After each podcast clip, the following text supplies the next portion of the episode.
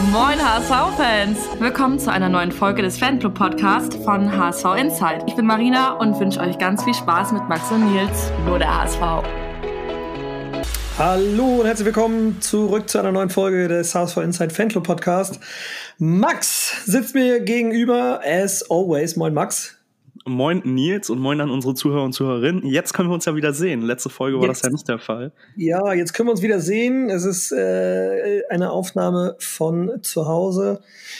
Ich habe mir leider letzten, äh, wann war denn das? Sonntag, das Innenband gerissen und sitze daher oder ich liege daher zu Hause rum wie ein kaltes Stück Kohle.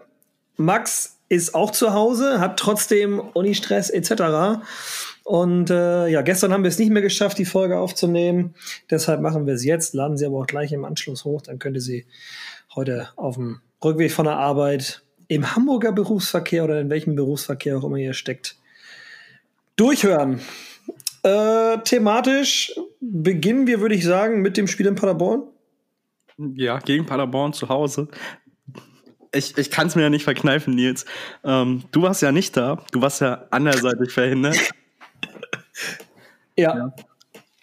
Und ich war, ich war tatsächlich sehr überrascht, dass du nicht da warst. Ich habe mir eigentlich auf dich gefreut, aber dann die Nachricht bekommen, hm, der Nils, der schafft es heute doch nicht. Ja, ja, ich habe äh, ich hab was Dummes gemacht. Ähm, ich habe hab ja eine Zöliakie, das heißt, ich vertrage kein Weizen, also wirklich null, also kein Gluten, um genau zu sein. Und äh, vielleicht habe ich eine Packung Chips in mich reingesch äh, reingeschaufelt. Und vielleicht ist mir auf der Suche nach dem Gewinncode der Pringles aufgefallen, dass die gar nicht glutenfrei sind. Und ich äh, habe einfach nach vier Jahren dieser Krankheit äh, zum aller, allerersten Mal völlig vergessen, nochmal Kontrolle zu lesen, weil ich fest der Überzeugung war, die sind immer glutenfrei. Ich habe aber Pringles mit Funny Fresh verwechselt. Und äh, ja, dann, dann ging es mir halt ein bisschen, äh, ich, also mein Körper entwickelte dann direkt Antikörper und so, das Immunsystem läuft hoch und dann, äh, ja, habe ich mich sehr, sehr schlapp und kränklich gefühlt einfach und äh, habe mich lieber ausgeruht, um fit zu sein, anstatt irgendwie dann ins Stadion zu gehen und mit einem geschwächten Immunsystem mich irgendwie anzustecken und krank zu werden. Doof war dann natürlich, dass ich dann äh, zwei Tage später äh, beim, bei unserem letzten Spiel der Saison mit der HSV 7. auswärts bei Walddörfer 4 mir dann das Innenband gerissen habe und jetzt halt hier rumliege. Ein weißes Stück Kohle. äh, ja, also war, eine, war bis jetzt auch eine echt anstrengende Woche. Ich musste jetzt innerhalb dieser Woche lernen, wie man sich selbst Thrombosespritzen gibt. Und ich muss sagen, so sich selbst so eine Spritze verabreichen, das kostet ganz schön Überwindung. ähm, ja, Janne und meine Eltern müssen sich irgendwie abwechseln und mit dem Hund rausgehen, weil ich es weil ich's nicht kann. Ja, und äh, jetzt liege ich hier und kann wahrscheinlich dann, wenn ich durch bin mit dem Ganzen, mir eine neue Couch kaufen, weil die Couch komplett durchgelegen sein wird wahrscheinlich. Ja, ordentlich was erlebt die letzten sieben Tage und irgendwie doch auch nichts. Also es ist irgendwie. Aber hey, wenn es äh, bei Max für, für einen Lacher reicht, reicht es vielleicht auch bei euch für, für einen Lacher auf meinem Weg. Und äh, ja.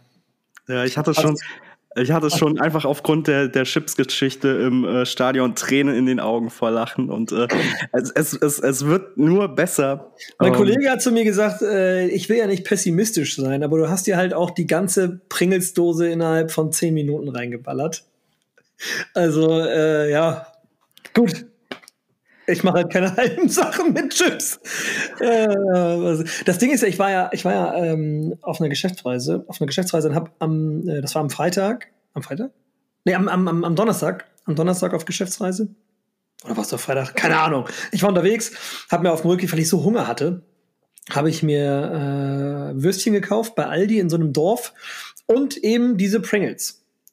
Und bei den Würstchen habe ich raufgeguckt und bei den Pringles war ich mir halt so sicher, hab sie aber dummerweise halt mit Funny Fresh verwechselt. Naja, es ist wie es ist. Kann man nichts machen. Was das angeht, geht's mir wieder gut. Es ist alles schick, alles schick. Aber jetzt äh, fesselt mich halt dann leider der Innenbandriss mit äh, Kapsel oder Knorpel. Irgendwas ist da noch angeschlagen. Fesselt mich jetzt äh, ans, äh, an die Couch und ans Bett. Ja, bewegen kann ich mich eigentlich nur mit, mit Schiene und Krücken. Ja. Blöd. Ja. Dumm gelaufen, wie man, wie man so schön sagt. Ähm, Von der Skyline zum Bordstein zurück, ne? Ja, auch dumm gelaufen und äh, nicht wirklich zum Lachen war das Spielergebnis des Heimspiels gegen Paderborn. Und äh, da saß ich hier auf der Couch und hab gedacht, boah, alter Leute. Erzähl du erstmal aus Stadionsicht. Ja, also oh, puh, zum äh, Haare raufen, weil man hätte gut und gerne nach 15 Minuten schon 2-0 hinten liegen können, aus Paderborner Sicht vielleicht müssen, wenn Schonlau nachgefühlt viereinhalb Sekunden das Ding nicht so äh, klärt und äh, David da zu einer Grätsche ansetzt, wo man weiß, wenn er nicht den Ball trifft, dann geht er halt nach, mit glatt rot direkt runter. Ja. Zieht keine 2000 Euro ein und äh, darf direkt unter die Dusche.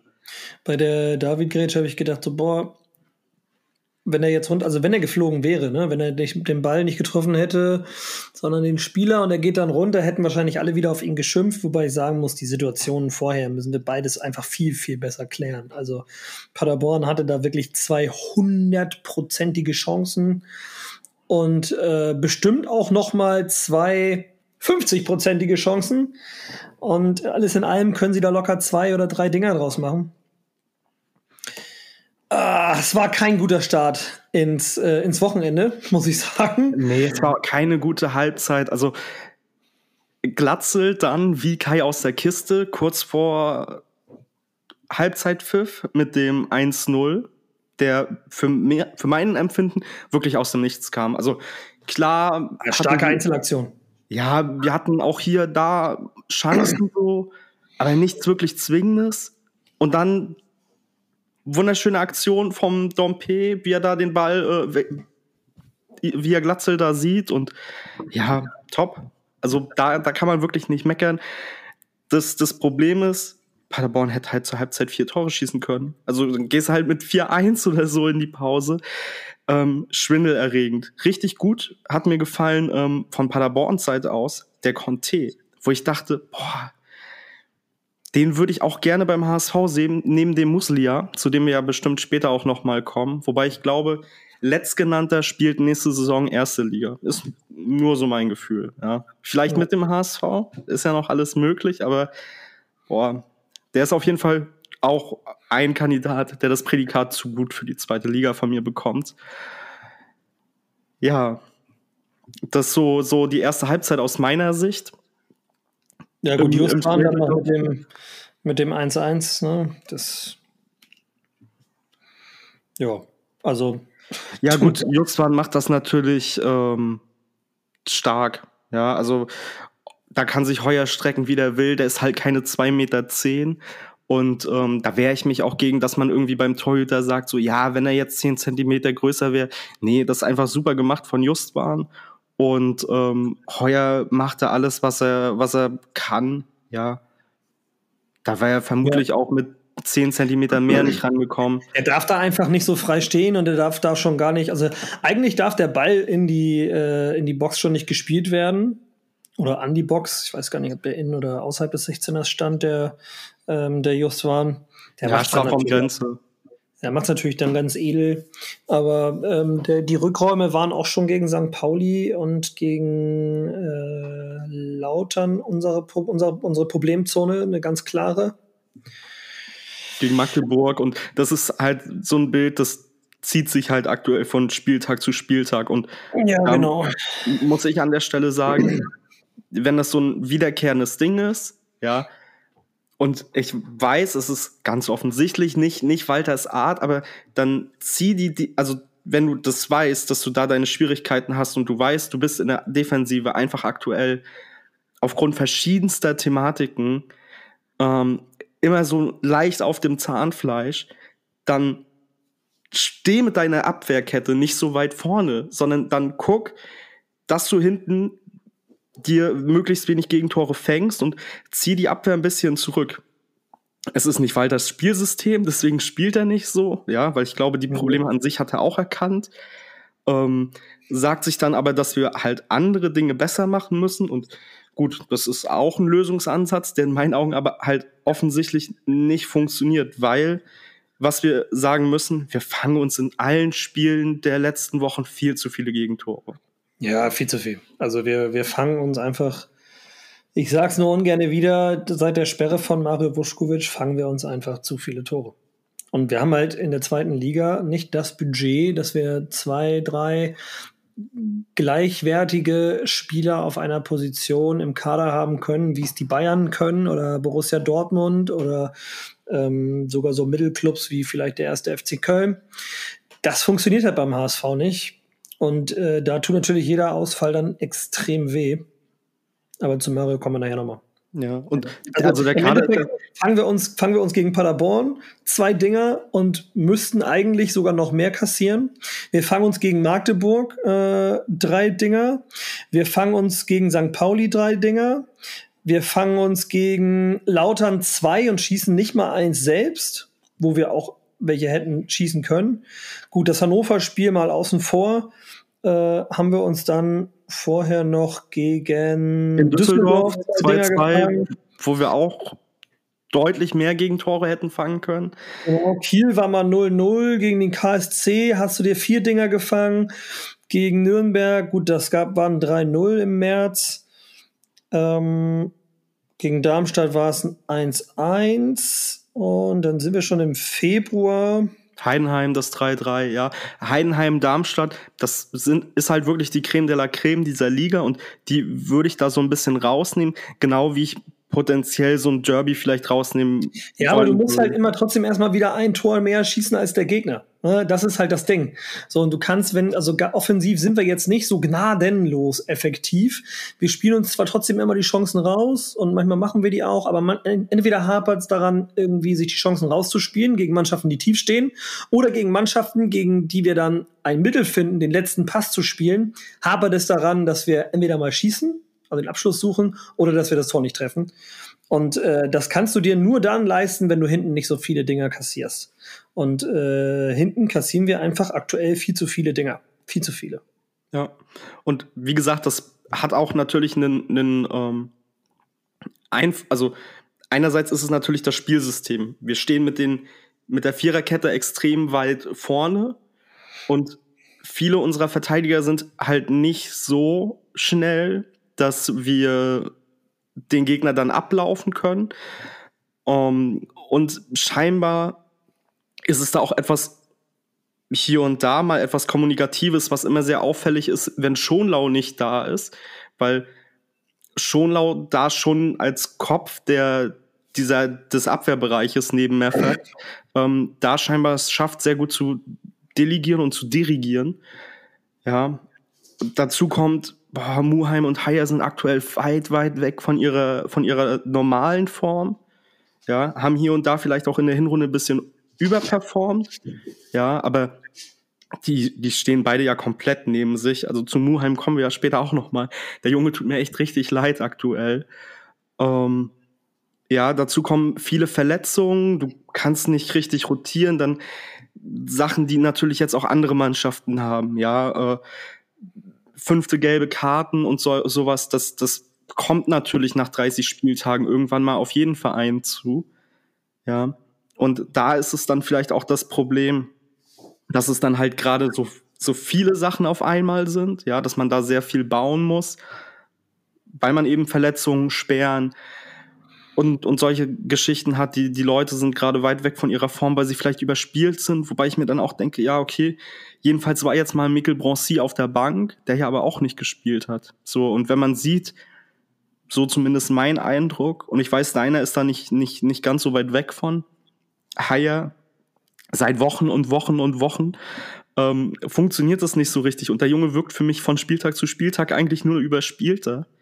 Warum gebe ich dem dann nicht mal ein Spiel so, dass, dass er sich mal irgendwie akklimatisieren kann. Mhm. Weil jemand mit Mikkel Broncy wäre ja da, von dem ich glaube, der macht das nicht unbedingt schlechter. Und für mich zählt das Argument nicht mit, ja, hier einen 19-Jährigen jetzt irgendwie im Aufstiegsrennen da reinwerfen. ja gut, du hast einen Profi, der Mitte 20 ist, der gerade komplett neben sich steht. Der 19-Jährige würde es tendenziell nicht schlechter machen als ein mit 20-Jährige, der halt gerade auch nicht performt. Ja. Ja. Ähm, gut, auf der linken Seite mit Kaderbach, da kann halt keiner was für die Verletzung. Ja, die ist blöd und auch dieses Ding von wegen, ja, hm, warum hat man denn Leibold abgegeben? Naja, weil Leibold sonst im Normalfall ja A, auch sehr verletzungsanfällig ist, also auch nicht unbedingt man weiß, ob der jetzt beim HSV fit wäre und B, wenn natürlich Muheim in seiner normalen Form spielt, wenn, wenn Katterbach nicht verletzt ist und wenn du Tim Leibold noch da hast, dann hast du halt drei Leute für eine Position, wo halt auch nur einer spielt. Ja, also dann hast du wieder das, das Überangebot. Ja, aber meinst du nicht, dass gerade in so einer Saison, wo man dann sich auch so äußert zum oder also sich so zum Aufstiegswunsch committet, dass es dann notwendig gewesen wäre oder dass es zumindest nicht allzu teuer gewesen wäre, jemanden wie Tim noch zu halten beispielsweise oder auch Maxi Rohr. Also weiß ich, ich finde es ich find's, ich find's ganz schwierig irgendwie, dass äh, also im Nachhinein lässt es sich halt, lässt sich halt immer irgendwie streiten und lässt sich darüber diskutieren. Das, vielleicht ist es auch gar nicht, es ist auch gar nicht gut, dass, wenn wir da jetzt so irgendwie drüber sprechen, weil im Endeffekt bringt es nichts. Und vor der Saison oder als die Spiele abgegeben wurden, da war das mit äh, Mario Vuskovic auch noch nicht klar.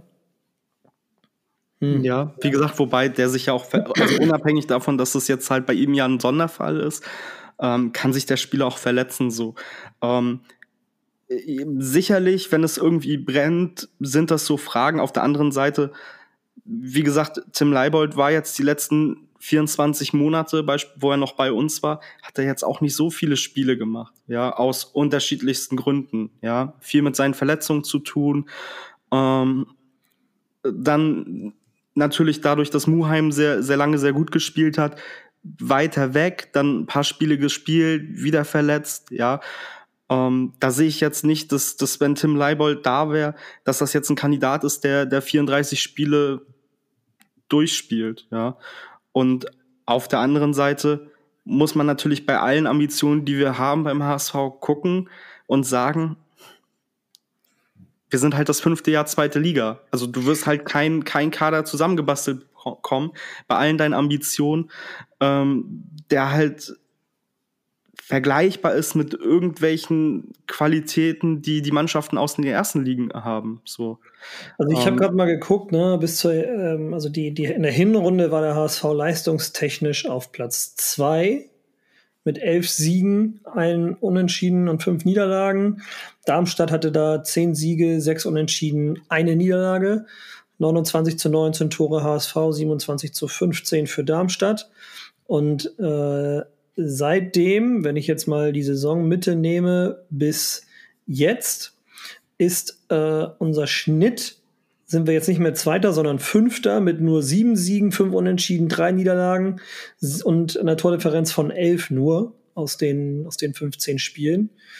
Es ich will jetzt nicht sagen, es ist, liegt alles an dieser Vuskovic-Geschichte, aber man muss eben sagen, wenn man bei den Bayern beispielsweise auf einmal ein, keine Ahnung, ein Musiala oder bei Dortmund aktuell in der Form vielleicht einen Jude Bellingham oder so, wenn der auf einmal wegfallen würde, also ein Spieler, der wichtig ist und die Ambitionen hat, eher bei einem Verein sogar noch zu spielen, wo er noch höheres Niveau spielen kann. Das ist ja bei Mario auch der Fall äh, dann tut so ein Ausfall einfach weh.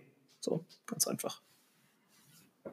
Ja, wobei wir können jede Saison, also wir können jede der fünf Saisons, die wir jetzt aktuell haben, bis also in der zweiten Liga übereinander legen und bis auf letzte Saison hatten wir immer diese diese Phase, dass wir in der Hinrunde teilweise auch stark überperformt haben und in der Rückrunde teilweise auf einem Abstiegsplatz wären, wenn wir nur die Rückrundentabelle sehen würden. Das hatten wir unter einem Dieter Hecking, unter einem Daniel Thune, ähm, damals unter Hannes Wolf, ja, also auch wenn du, wenn du auf Vereine wie Darmstadt guckst, haben die ähnliche Probleme, wie wir sie jetzt haben. Also die haben auch mit Verletzungen zu tun.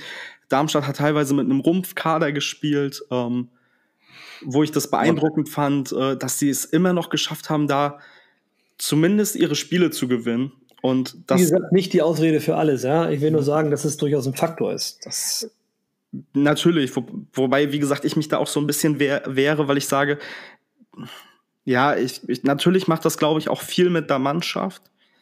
Aber wenn es dann daran scheitert, dass du ein halbes Jahr nicht auf einen, einen U21-Nationalspieler zurückgreifen konntest, dann hast du als Verein kadermäßig nicht, nicht deine Hausaufgaben gemacht. Ich, ich weigere. Ja, wobei, erinnere dich mal an den Transfer von Montero. Da haben wir alle gesagt, boah, ist eigentlich ein guter Transfer. Den hätten viele andere auch gerne gehabt. Deshalb tue ich mich schwer, da jetzt zumindest der, also Jonas Bolt und Costa da einen Vorwurf zu machen, weil dass der dann nicht einschlägt, das Risiko hast du immer. Ne? Und ich finde, der Transfer am Anfang, also von den Daten her und so, alles super, alles top. Und wenn er dann halt nicht einschlägt, tja, also außer mhm. mit zwei roten Karten, ist es natürlich bitter. Ja, wobei, also damit kannst du ja nicht, nicht, nicht rechnen, ja. Dass er junge Fußball spielen kann, das hat er ja auch schon beim HSV in Ansätzen zumindest gezeigt, weil die ja. Spiele, die er an sich gemacht hat, waren jetzt ja keine Katastrophe, ja, bis auf die ersten 45 Minuten in Heidenheim, wo alle scheiße waren, ja, wo alle scheiße gespielt haben.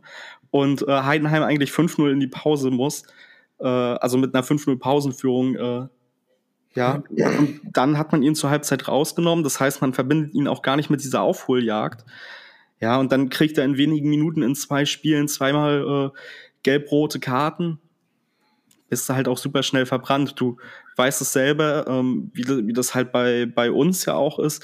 Wenn du dir in der ersten, Fir du kannst noch so, noch so ein guter Mitarbeiter, ein guter Angestellter sein und noch so viele Fähigkeiten haben. Wenn du dir in der ersten Woche drei Patzer leistest, weil, keine Ahnung, du im Meeting einschläfst, ja, oder zweimal zu spät kommt aufgrund von irgendwelchen Streiks, dann hast du halt den Stempel und dann musst du eigentlich für drei Leute performen, damit du das wieder rauskriegst. Aber du, dir, ja. dir, dir werden keine Projekte mehr zugeteilt in der Regel. Du, du wirst also, diese Möglichkeit nicht mehr haben.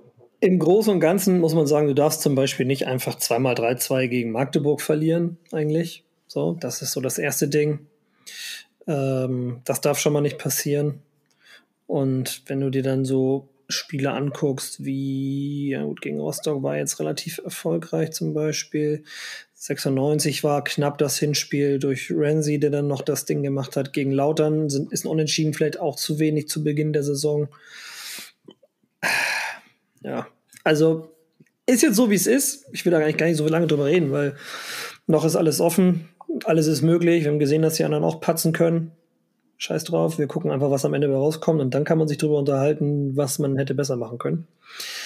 Äh, zweite Hälfte, hatten wir die zweite Hälfte jetzt schon? Nee, hatten wir noch nicht. Ja. Dann lass uns mal in die zweite Hälfte gehen. Äh, ja. ja, ich tue ich tu, ich tu mich schwer, weil äh, es halt irgendwie doch schon weh tut, weil man, also ich mir zumindest gedacht habe, so, es sind so Fehler, die kann man einfach vermeiden, wenn man als Spieler einfach ein bisschen wacher ist und äh, was es bringt, äh, wenn man wach ist, das hat Sonny Kittel sehr gut gezeigt, der bei dem 2 zu 1 gemeinsam mit Robert, Robert hat, glaube ich, auch mit Druck gemacht. Äh, das, war, das war super, das hat gut funktioniert. Ja, ja. stark. Wenn wir, wenn wir, in der Verteidigung mal so, äh, so wach gewesen wären wie Sonny Kittel und Robert Latzel in dem Moment, das wäre was gewesen. Ja, da hat er auf jeden Fall ein gutes, gutes Auge für gehabt, ja.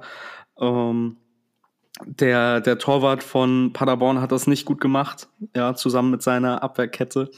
Und äh, Sonny hellwach, blitzschnell, gedankenschnell, äh, hat das verm vermutlich in Zeitlupe gesehen und äh, super reagiert.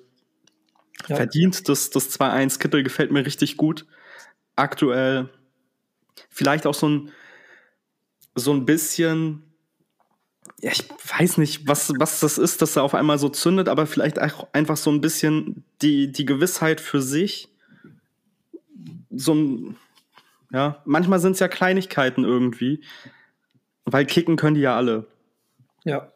Ja, und ich glaube jetzt nicht, dass, dass, dass Kittel jetzt besser spielt, weil er weiß, also weil so, weil es jetzt irgendwie für ihn um einen neuen Vertrag geht oder so. Das mag sicherlich irgendwie ein Punkt sein, ja. Geht das ja keinem anders, wenn, wenn du einfach weißt, so, okay, jetzt kommt vielleicht was Neues oder ich denke eher, der Druck ist weg. Ich glaube, ich glaube, also ich, ich schätze Sonny zumindest eher so ein, dass er vielleicht mit diesem äh, Druck beim HSV, dass es vielleicht jetzt einfach nach der ganzen Zeit auch, die jetzt schon da ist, einfach auch viel ist. Und dass er dadurch jetzt einfach, also jetzt kann er halt völlig befreit eigentlich aufspielen. Ja, sehe ich auch so. Was wir allerdings natürlich nicht wissen, vielleicht hat er jetzt auch mehr Freiheiten vom Trainer bekommen auf dem Platz. Kann sein, wissen wir auch nicht. Deswegen, ja. Also Einfach ja, mal freuen für jemanden, wo es gerade gut läuft und hoffen, dass andere Spieler jetzt noch in den gleichen Trott kommen und dass wir nachher mehr Spieler haben, bei denen es gut läuft, als Spieler, bei denen es schlecht läuft. Und das ist äh, tatsächlich eine sehr gute Überleitung zu unserem nächsten äh, Unglücksrahmen, würde ich fast, äh, fast schon sagen. Miro Muheim. Ja. Ja, zu Kittel nur ganz kurz abschließend. Ja, ich finde auch, der wirkt wesentlich befreiter ja, ja. Deswegen freut mich für ihn. Gerne, gerne noch ein paar äh, Tore mehr oder Scorer-Punkte mehr zum Saisonende. Und äh, ja, Muheim, also ich habe es im Stadion nicht gesehen. Da ähm, flog auf jeden Fall dem Schiedsrichter sehr, sehr viel äh, Hass und Unverständnis über das ganze Spiel äh, entgegen. Ich habe den gar nicht allzu schlecht gesehen ähm, und fand eigentlich, dass er die meisten Aktionen richtig bewertet hat die Aktion, weiß ich nicht. Also, was, was ich sagen muss, ist maximal dumm von, von Muheim. Muss er, da, muss er das so machen? So, so für sich lösen? Bei einem Musiala, der eigentlich schon aus dem Strafraum rausgeht, ja? Ähm, also, Vielleicht hat er die Worte von, von Tim Walter ein bisschen zu ernst genommen mit hier und wenn er auf Toilette geht, musst du dem folgen. Ich hab's, im, ich hab's im Fernsehen gesehen und meine erste Reaktion war so, boah, Digga, das ist niemals Elfmeter. Das war so meine erste Reaktion. Dann haben sie die Zeitlupe eingeblendet und ich habe gedacht, boah, irgendwie schon dämlich von Miro. Und dann habe ich noch weiter drüber nachgedacht und dachte so, nee, äh, wenn ich jetzt so an uns denke, ich weiß, es ist nur die siebte, aber ähm, man soll ja den Gegner Druck geben. Der soll wissen, dass du da bist weil das einfach auch im Kopf für den Gegenspieler, der muss sich dann entscheiden, was mache ich jetzt. So, und ähm, ich finde, eigentlich macht Miro es richtig. Und natürlich, er trifft ihn dann und dann kann er den meiner Meinung nach sogar geben, den Elfmeter. Ich weiß nicht, ob man ihn wirklich geben muss. Ich finde, im Generellen pfeifen wir zu viele solche Sachen ab. Also was soll da die, also es ist von Miro niemals Absicht. Ja, es ist niemals Absicht. Äh, der, Mus der Muslia, der wird auf einmal langsamer, hat den Fuß komisch hinten und dann tritt er ihm aus Versehen in die Hacken. So, ähm, ich weiß nicht, ob man da wirklich sowas pfeifen muss, weil im Endeffekt macht dadurch, also der, wenn du, wenn du sagst, der, der letzte, du grätst jemanden im Strafraum um und verhaust damit dem Gegner eine klare Torchance dann kann ich das verstehen, weil du nimmst ein unfaires Mittel zur Hilfe, ein mehr oder weniger garantiertes Tor zu verhindern. Das muss bestraft werden, völlig klar. Und das ist von mir aus dann auch völlig richtig, Elfmeter unrot zu geben. Lässt sich aber darüber streiten, Doppelbestrafung ist halt schon hart. Aber in dem Fall geht der Gegenspieler aus dem 16er raus. Er kann den Ball nirgendwo hinspielen und die Frage ist überhaupt, warum sollte Muheim ihn da absichtlich in die Hacke treten? Warum? Ja, aber Absicht oder nicht ist ja nicht, nicht Ich weiß, das ist nicht entscheidend. Ich weiß, es ist nicht entscheidend. Das ist aber das, was ich sage. Ich finde, die Absicht muss mitentscheidend sein für sowas, weil wenn wir, wenn wir jetzt sagen, die Absicht ist nicht entscheidend, dann frage ich mich, warum wir im Spiel gegen Nürnberg beim äh, Foul an Robert Glatzel den Elfmeter nicht bekommen haben. Ja, und da war der Treffer maximal eindeutig.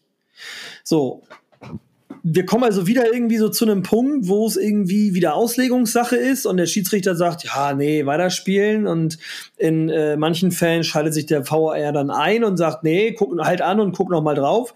In anderen Fällen nimmt er den vielleicht sogar zurück, der VR, und kassiert ihn ein, weil er sagt, willst du nicht jetzt dafür Elfmeter geben? Also ich. Pff. Es sieht unglücklich aus, total. Aber er macht es nicht mit Absicht und ich bin mir sicher, dass Miro sich am meisten darüber ärgert, eben weil es keine Absicht war. So, vielleicht war er in dem Moment einfach schon, es war ja jetzt schon relativ spät im Spiel, 70, um die 70., 73. Minute rum. vielleicht bist du dann da mit dem Kopf einfach auch schon ein bisschen durch. Du bist natürlich platt. Ist ein anstrengendes Spiel gewesen für den HSV. Paderborn hat das dem HSV überhaupt nicht einfach gemacht und dann bist du in dem Moment wahrscheinlich mit dem Kopf eine Sekunde zu langsam und dann passiert sowas halt. Ist blöd, passiert aber auch nicht nur dem HSV solche doofen Dinge. Also der Torwart hat man ja gesehen von Paderborn, dem ist auch eine Nachsicht, äh, eine, eine kleine Unumsichtigkeit passiert. Ja, beim also, man kann den Fehler klar benennen, man, man, kann den Fehler klar benennen, aber ich finde nicht, dass man Miro da irgendwie Absicht unterstellen kann, dass man darauf zu lange rumreiten sollte.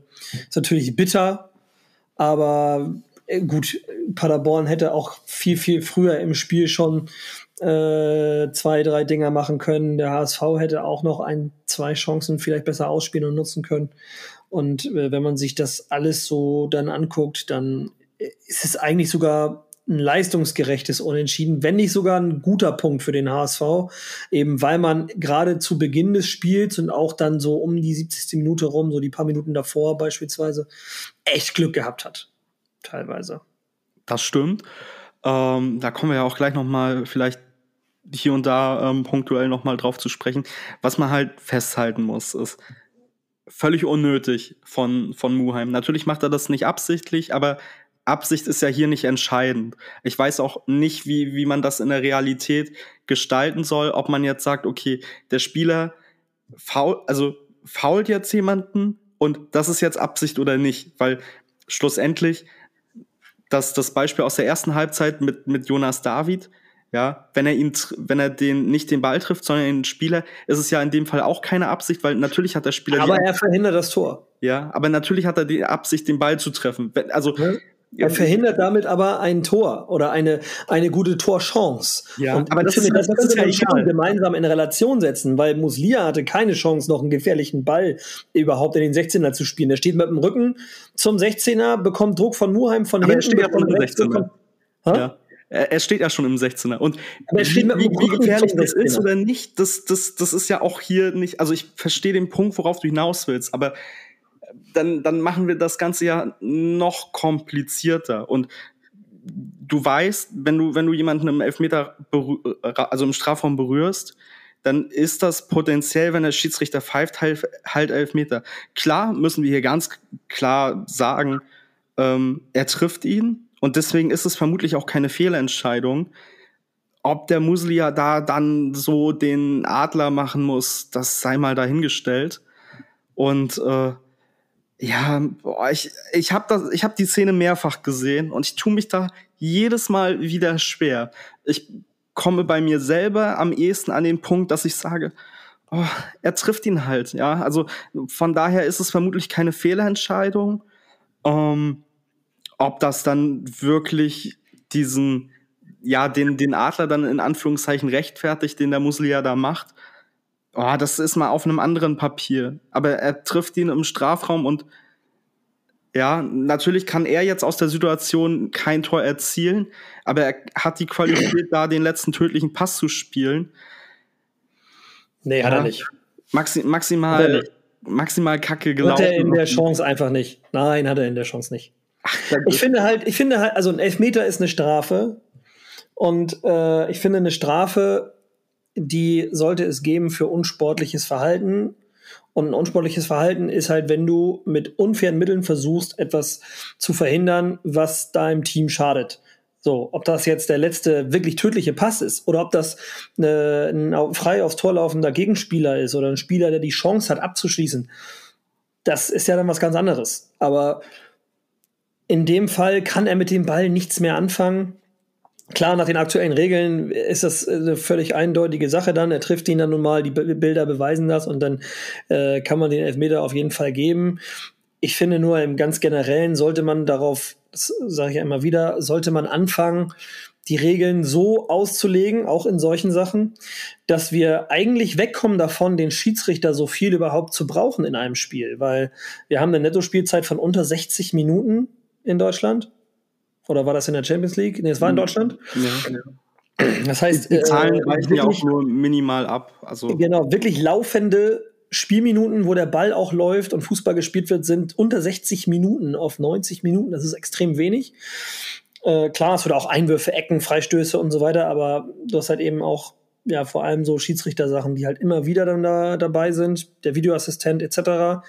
Und ich finde einfach, es würde für ein ich, oder ich glaube, es würde für ein viel faireres Spiel von Grund auf sorgen, wenn man sich anguckt, wie viele Spieler heutzutage immer noch versuchen, mit einer Schwalbe einen Elfmeter zu schinden oder so.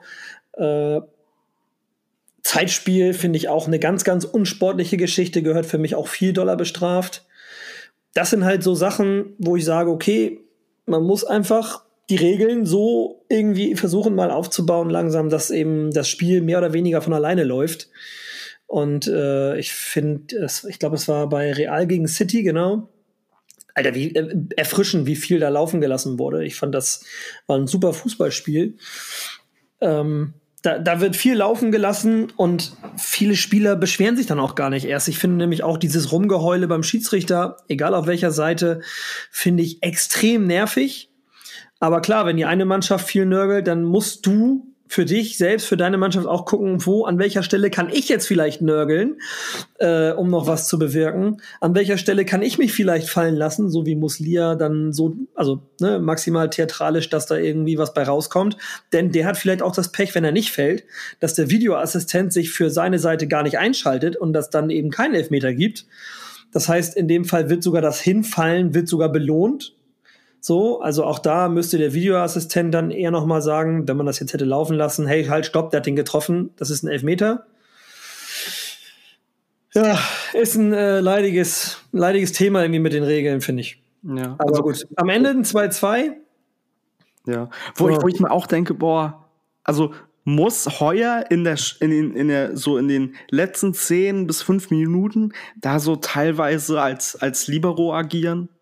Ja, also weil ich habe eigentlich das Spiel eher, eher bei Paderborn gesehen als bei uns. Und ich dachte, was du auch schon sagtest, wir fahren mit dem Punkt hier eigentlich nicht verkehrt. Wir haben jetzt auch nicht unbedingt den Drang, dass wir da auf Sieg spielen müssen. Und dann fand ich manche Aktionen von Heuer einfach schon teilweise recht ja, fahrlässig. Aber wenn du, wenn du weißt, du kommst an den Ball, dann hat er eigentlich alles richtig gemacht. Ich finde, er hat, er hat keinen Fehler gemacht in dem Spiel. Und äh, ich, es gibt ja irgendwie immer zwei, zwei Ansichts äh, oder zwei Ansichtsweisen. Das hatten wir, glaube ich, im letzten oder im vorletzten Podcast schon mal. Immer einmal die sachliche, tabellenbezogene äh, Ansichtsweise und nämlich einmal die emotionale. Emotional kann man natürlich jetzt sagen, scheiße, hätten wir das Spiel gewonnen und ein bisschen besser verteidigt und vielleicht noch ein Tor gemacht oder Muheim hätte da den Gegenspieler nicht getroffen, dann wären wir bis auf äh, zwei Punkte wieder ran an Platz zwei. Auf der Tabellensituationsseite kann man sagen, okay, wir hatten echt Glück, dass die anderen auch gepatzt haben. Und wenn man das, wenn man gerade, wenn man auch die ersten Viertelstunde sich anguckt, haben wir Glück, dass wir da äh, einen Punkt geholt haben, weil der Punkt uns zumindest, ja, der, also es ist alles so wie vorher.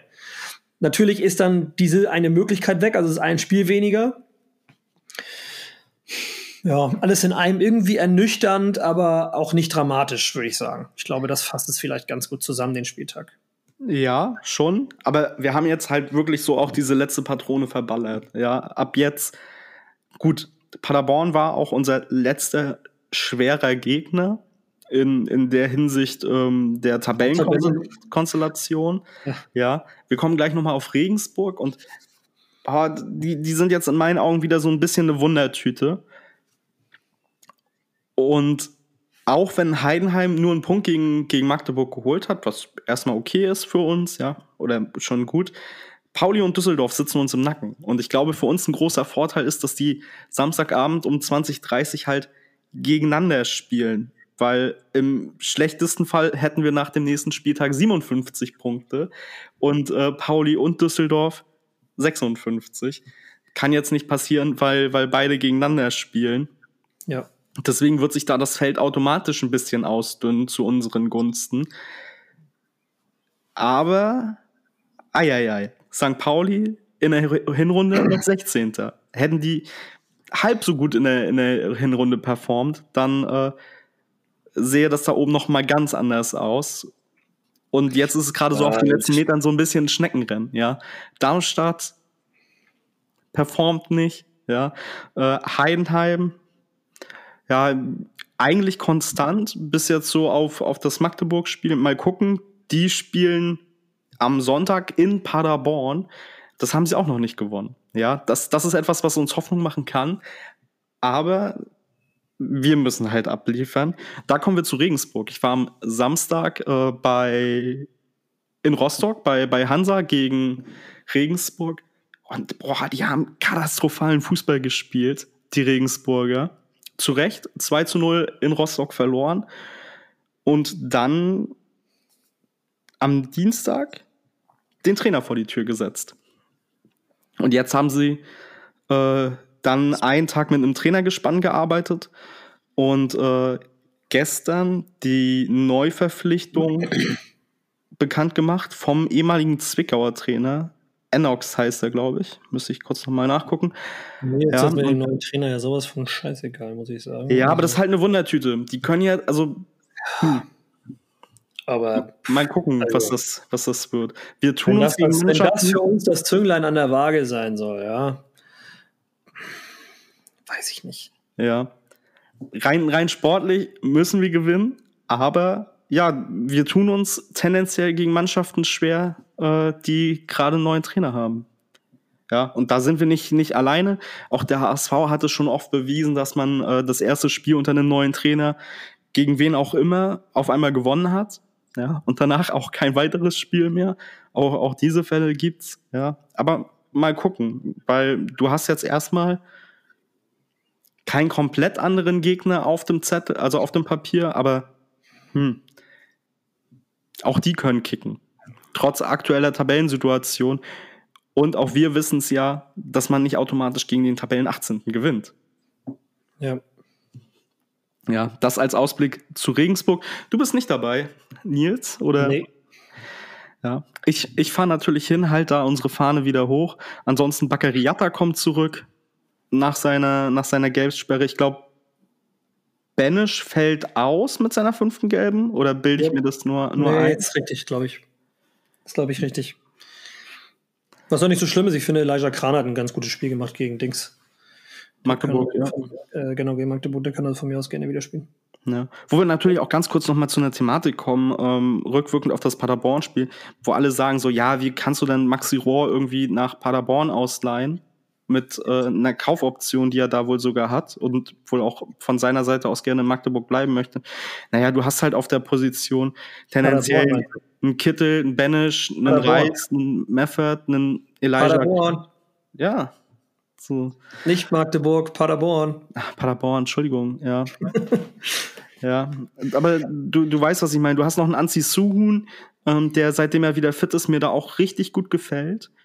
Ja, und natürlich ist der Rohr an sich kein schlechter Kicker, aber der ist halt, der hat auch gerade halt einfach dieses Momentum, weil er natürlich in Paderborn entsprechend die, das Vertrauen bekommt und entsprechend auch die Spielzeit. Und die wird er halt so beim HSV definitiv nicht bekommen. Ja. Ja.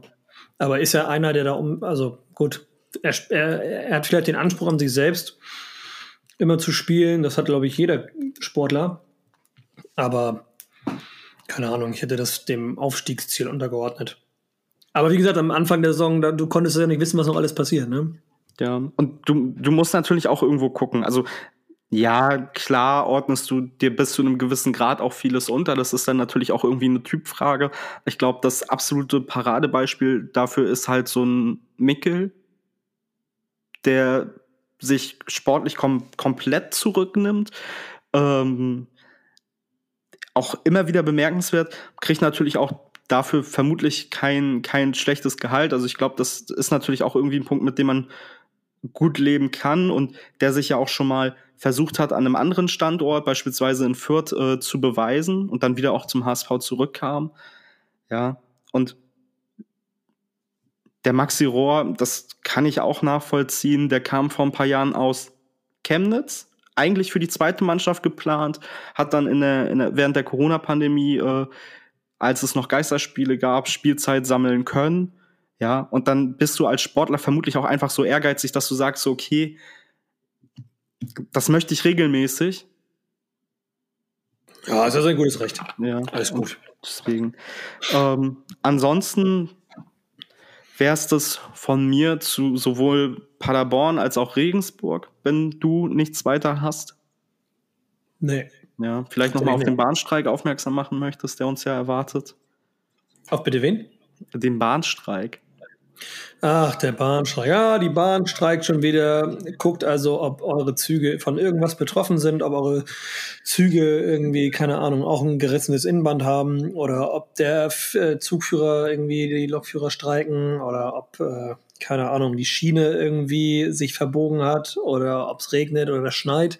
Guckt, ob ihr bei einer Anreise mit der Bahn, wohin noch immer, ob ihr da irgendwie Verkehrschaos zu erwarten habt am Wochenende.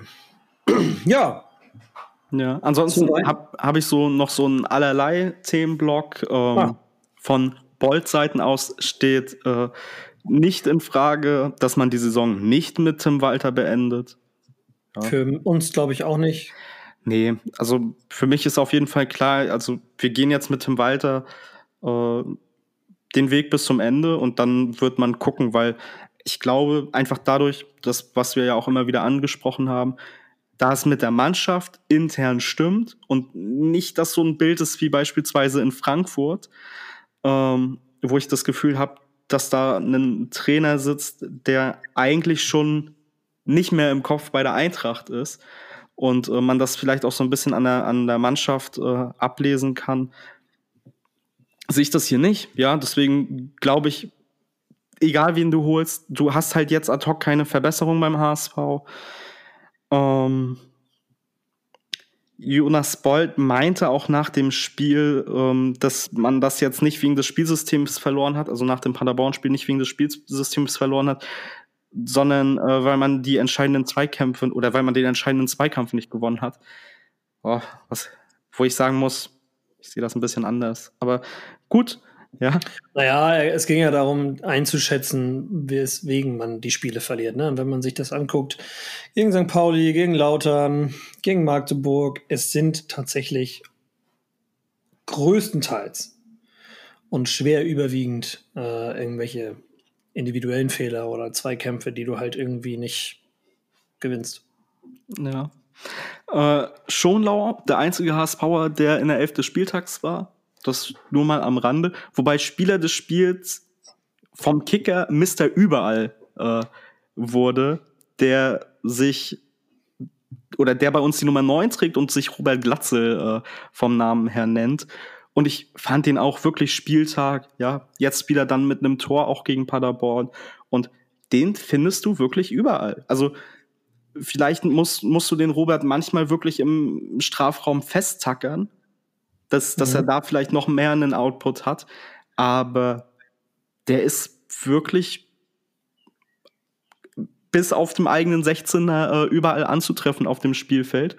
Und äh, macht das schon, schon in meinen Augen vorbildlich, was einfach äh, die, die, die Mannschaft über sich selbst stellen äh, für mich bedeutet. So anhand einfach seines, seines Spielverständnisses, beziehungsweise seiner, seiner Leistung. Ich denke mal, das siehst du ähnlich.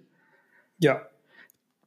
Ja. Also, wen wir natürlich in dem Atemzug auch nennen müssen, ist, ist Heuer. Ja, also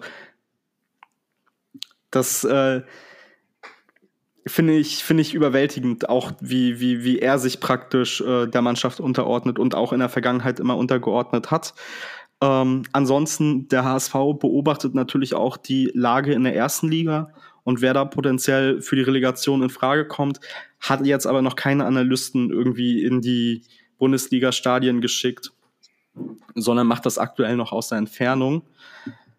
Ansonsten, ja, könnte ich jetzt noch so anführen, dass sich an den Vertragspositionen noch nicht so viel geändert hat. Also mit Heuer, mit Meffo, mit Schonlau, mit Jatta, die alle einen Vertrag bis nächstes Jahr, also bis Sommer 2024 haben, soll natürlich verlängert werden. Das möchte man aber praktisch erst nachdem feststeht, in welcher Liga man spielt, äh, sich mit beschäftigen. Einziger Abgang, der halt safe ist, ist Kittel. Wobei wir dann ja auch dazu kommen, dass es gegebenenfalls mit Glatze und mit Reis bei einem Verbleib in der zweiten Liga tendenziell dann nicht weitergeht. Ja, Relegationstermine werden 1.6. und 5.6. bei den Männern und dann bei den Frauen. Hast du das auch auf dem Zettel? Weil den habe ich nicht auf dem Zettel. Äh, nee. Ich glaube 11. und 15. Ja, ich glaube auch. Ich habe also Sonntag und Donnerstag ist es, glaube ich, ja. Ja. Was halt katastrophal, also in Anführungszeichen katastrophal wäre, wenn man die Relegation verliert, weil äh, das dann schon gegen Ende Juli weitergeht mit der zweiten Bundesliga und das halt echt wenig Zeit ist irgendwie für ein Trainingslager. In der Bundesliga wäre besser, weil dann startest du halt einen Monat später, nämlich erst am vorletzten Augustwochenende. Da hast du deutlich mehr Zeit. Und ich gucke gerade hier nochmal, aber ich glaube, ich bin soweit durch. Ansonsten natürlich steht klar, mit, mit Schaf Amici und auch mit Montero wird es dann nächste Saison nicht weitergehen. Ja, wie das mit Tim Mickel und äh, Katterbach ist, wird sich zeigen. Katterbach möchte man auf jeden Fall gerne behalten. Da kommt es ja, halt Tom Mickel, Tom Mickel wird auch bleiben, bin ich mir auch sicher. Ja, denke ich auch. Ähm, der wird sich ansonsten bestimmt irgendwo im Volkspark anketten. Ähm, oder an festkleben, ja. Oder, oder so, ja. Ähm, deswegen, und bei Katterbach ist halt eine Frage mit der Ablöse. Der HSV ja, will halt nicht diese, diese festgeschriebene eine Million Euro zahlen. Man möchte gerne ein bisschen drunter. Ähm, mal die gucken. werden sich schon einig werden, da bin ich mir sicher. Ja.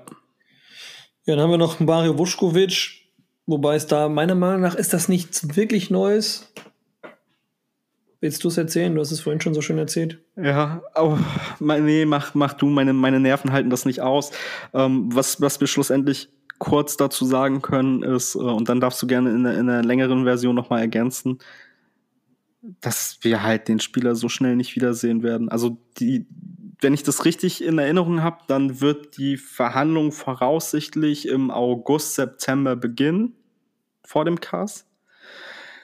Ja, wo, wo ja auch noch viele Fragen dann ungeklärt sind. Also was passiert mit der ursprünglich mal angeordneten dritten Probe, wo der Cast ja auch keine Handhabung für hätte, weil der Urin gehört ja der WADA, respektive der NADA.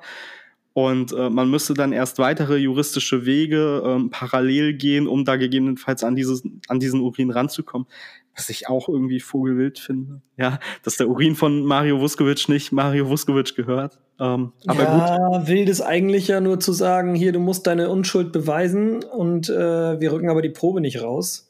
So, und ich denke mir so bei der unterbrochenen Kühlkette und so weiter und so fort, wieso dann überhaupt eine dritte Probe? Wenn das Ding verunreinigt ist, dann kannst du die Probe sowieso in die Tonne drehen. Dann ist es sowieso scheißegal. Selbst wenn du sie mit einem anderen Verfahren nochmal analysieren würdest. Also, ja, vor allen Dingen, das hält sich, also ich denke mir einfach, das hält sich ja auch nicht ewig, oder? Also. Nee, naja, gut ist tiefgefroren, aber. Ja, trotzdem. Ähm, wenn, natürlich, wenn, wenn, die, wenn die verunreinigt eingefroren wird, dann ist es egal, dann ist die trotzdem verunreinigt. Das, das stimmt natürlich. Ja. Im Endeffekt äh, gab es dazu gerade wieder einen Bericht im Abendblatt, könnt ihr euch ja mal durchlesen. Ich finde, es gibt nichts weltbewegendes Neues in dem ganzen Ding. So. Und äh, ja. Ja, also ich glaube, das, das Neueste ist halt einfach die Erkenntnis, okay, ähm, der Fall wird halt vor August, September nicht wieder aufgenommen. Das heißt, wir werden Mario auf jeden Fall nicht in der Hinrunde sehen, aller Voraussicht nach. Ähm, je nachdem, wie, wie die entsprechenden Seiten dann irgendwie bereit sind, mitzuarbeiten oder welche juristischen Wege es gibt, das Ganze zu beschleunigen oder nach hinten hinaus äh, zu zögern, weil die WADA vielleicht sagt, okay, nee, ähm, das mit der Probe, das sehen wir hier gar nicht ein und man dann entsprechend weitere Wege gehen muss zieht sich das so, dass mir langsam die Hoffnung schwinden, dass wir Mario überhaupt in der nächsten Saison nochmal beim HSV auf dem Rasen sehen. Ich frage jetzt, warum das alles so lange dauern soll. Das finde ich ja das Wildeste vom Ganzen überhaupt. Also, was kann daran so verdammt nochmal lange, lange dauern, dass du erst im August dazu kommst, dir den Fall anzugucken? Also, okay, das Kass muss sich da vielleicht einarbeiten, aber die brauchen doch jetzt keine drei Monate, um sich da irgendwie einzulesen. Das ist so völliger Schwachsinn. Also ich, ah, ich, nee, ich will da gar nicht so lange drüber reden, reden wir nur wieder auf. ähm, dazu werden wir aber noch genug Möglichkeiten haben, uns darüber aufzuregen. Und äh, ja, für mich, also von meiner Seite aus war's das. Wie ist bei dir? Ja, also von meiner Seite wäre es das, glaube ich, auch. Also was, was ich jetzt halt nur noch mal anführen möchte, wir haben es auch schon mal ähm, im Rahmen dieser der ganzen Vuskovic-Geschichte natürlich angeführt, ähm, dass es im Jahr 2001 äh, in einem Cast-Fall ähm, bezüglich einer EPO-Probe hieß, dass aufgrund dieser EPO-Proben ähm, also dass diese Basis der subjektiven Einschätzung äh, oder Erfahrung für positiv oder negativ äh, gedopt, dass äh, nicht ausreichend ist, um äh, einen Sportler zu sperren. Ja, also statt Interpretation von Bildern ähm, gilt es hier irgendwie belastbare Kriterien anzuwenden, damit auch dritte Parteien objektiv äh, eben Schlüsse nachvollziehen können. Ähm, und genau auf diese Schwachstelle geht natürlich auch die Vuskovic-Seite. Ja, wir, wir werden es sehen. Also das, das, das war was aus dem Jahr 2001 und äh, wir haben jetzt das Jahr 2023 und wir Der Anwalt ist jetzt allerdings auch äh, auf der Seite von Mario und wird ihn vertreten. Also ja. Hoffen wir das Beste. Wir halten euch auf dem Laufenden. Max, eine gute Fahrt nach Regensburg. Wenn du nicht mit drei Punkten wiederkommst, dann kannst du direkt in Regensburg bleiben. Deine Möbel und so lasse ich dir nachschicken. Und ansonsten wünschen wir euch erstmal einen schönen Vize-Freitag und ein schönes Wochenende. Nur der HSV. Nur der HSV. Ciao, ciao.